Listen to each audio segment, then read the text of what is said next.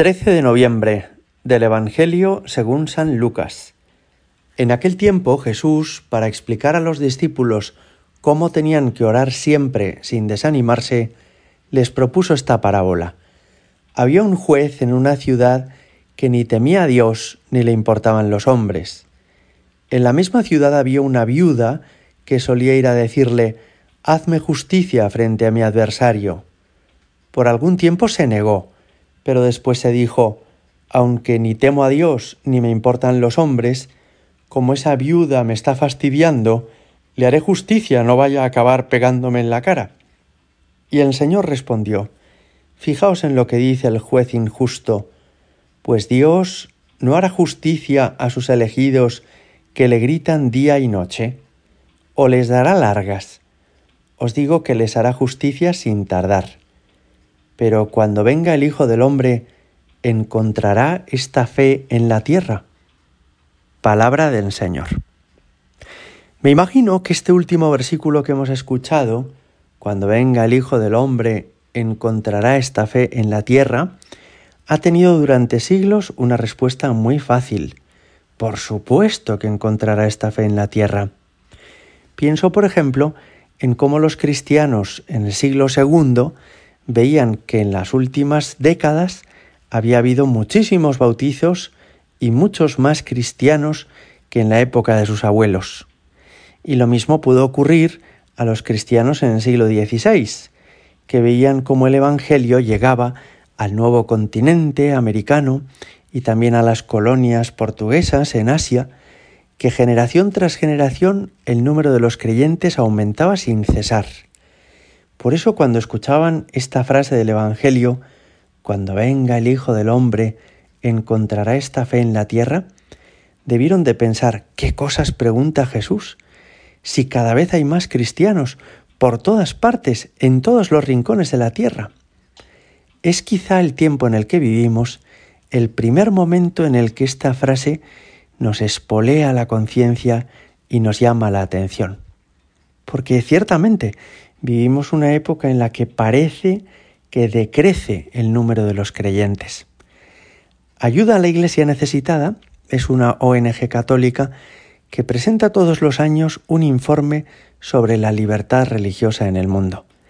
Y en el de este año, 2021, ha puesto de manifiesto estos datos.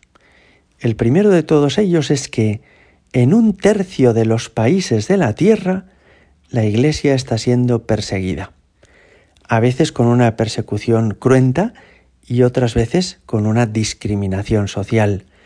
Pero en todo caso, en un tercio de los países del mundo es difícil, cuesta arriba, ser cristiano.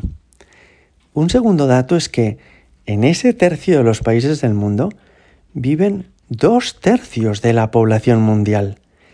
Es decir, que dos de cada tres personas del mundo viven en países donde ser católico es muy complicado, porque puede ocasionar problemas para encontrar trabajo, o para ser reconocido y aceptado en la sociedad, o simplemente para mantener la vida, como sucede en Corea del Norte, en China o en Pakistán. Esto quiere decir que hoy en día hay más cristianos perseguidos que en la época de los emperadores romanos Nerón y Domiciano, que hoy en día hay más mártires que los que ha habido en todos los siglos anteriores. Me pareció a este respecto impresionante aquello que dijo el Papa San Juan Pablo II. Ha habido más mártires, más muertos por su fe en Jesucristo en el siglo XX que en todos los siglos anteriores. De modo que hoy ser católico es más difícil. Y quizá esto explica que en algunos lugares decrezca el número de los creyentes.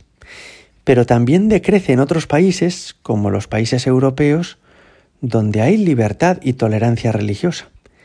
Y esto también debe hacernos pensar. Hay regiones en España, pienso en Castilla-León, por ejemplo, donde la sucesión apostólica está en peligro. Es decir, donde en la actualidad hay un obispo y hay sacerdotes que atienden cada vez más parroquias, más pueblos, pero no está claro que vaya a seguir habiendo sacerdotes dentro de 20, 30 o 40 años. Impresiona mucho pensar que no solamente decrece el número de los creyentes por la persecución religiosa, sino porque se ha enfriado la fe en nuestra tierra, porque se ha ido apagando la fe en muchas familias. Por eso, cuando hoy escuchamos esta palabra de Jesús, cuando venga el Hijo del Hombre, ¿encontrará esta fe en la tierra? Esto debe de alguna manera sacudirnos interiormente.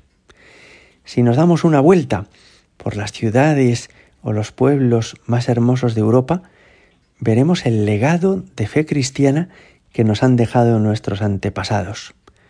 Cuántos templos construidos en honor a Dios, ermitas, catedrales, iglesias, parroquias, monasterios, conventos, escuelas, hospitales, y todo eso porque nuestros antepasados amaron tan apasionadamente a Jesucristo que hicieron crecer el Evangelio. Por eso, cuando hoy nosotros escuchamos esta palabra, por un lado, como nos dice Jesús, oraremos sin caer en el desánimo, rezaremos sin caer en el desaliento, pero al mismo tiempo también nos preguntaremos, ¿y yo qué legado voy a dejar a los que vengan detrás de mí? ¿Qué he aportado a la expansión del cristianismo en la historia? ¿Qué he dejado a las generaciones futuras? mi paso por este mundo está contribuyendo a extender el Evangelio como el de los apóstoles, como el de los misioneros que llevaron la fe al nuevo mundo, como el de nuestros abuelos que arriesgaron su propia vida por mantener la fe y comunicárnosla? ¿Estoy aprovechando mi vida para que Cristo sea más conocido y más querido? Sería tristísimo, ¿verdad? Que cuando venga el Hijo del Hombre no encuentre esta fe en la tierra y no la encuentre por nuestra negligencia, por nuestra desidia, por nuestro abandono de Jesucristo. Quieran, Señor, que seamos tan apasionados, tan apostólicos, tan valientes, tan decididos, como lo han sido tantos cristianos en los siglos anteriores al nuestro. Gloria al Padre, y al Hijo, y al Espíritu Santo, como era en el principio, ahora y siempre y por los siglos de los siglos. Amén.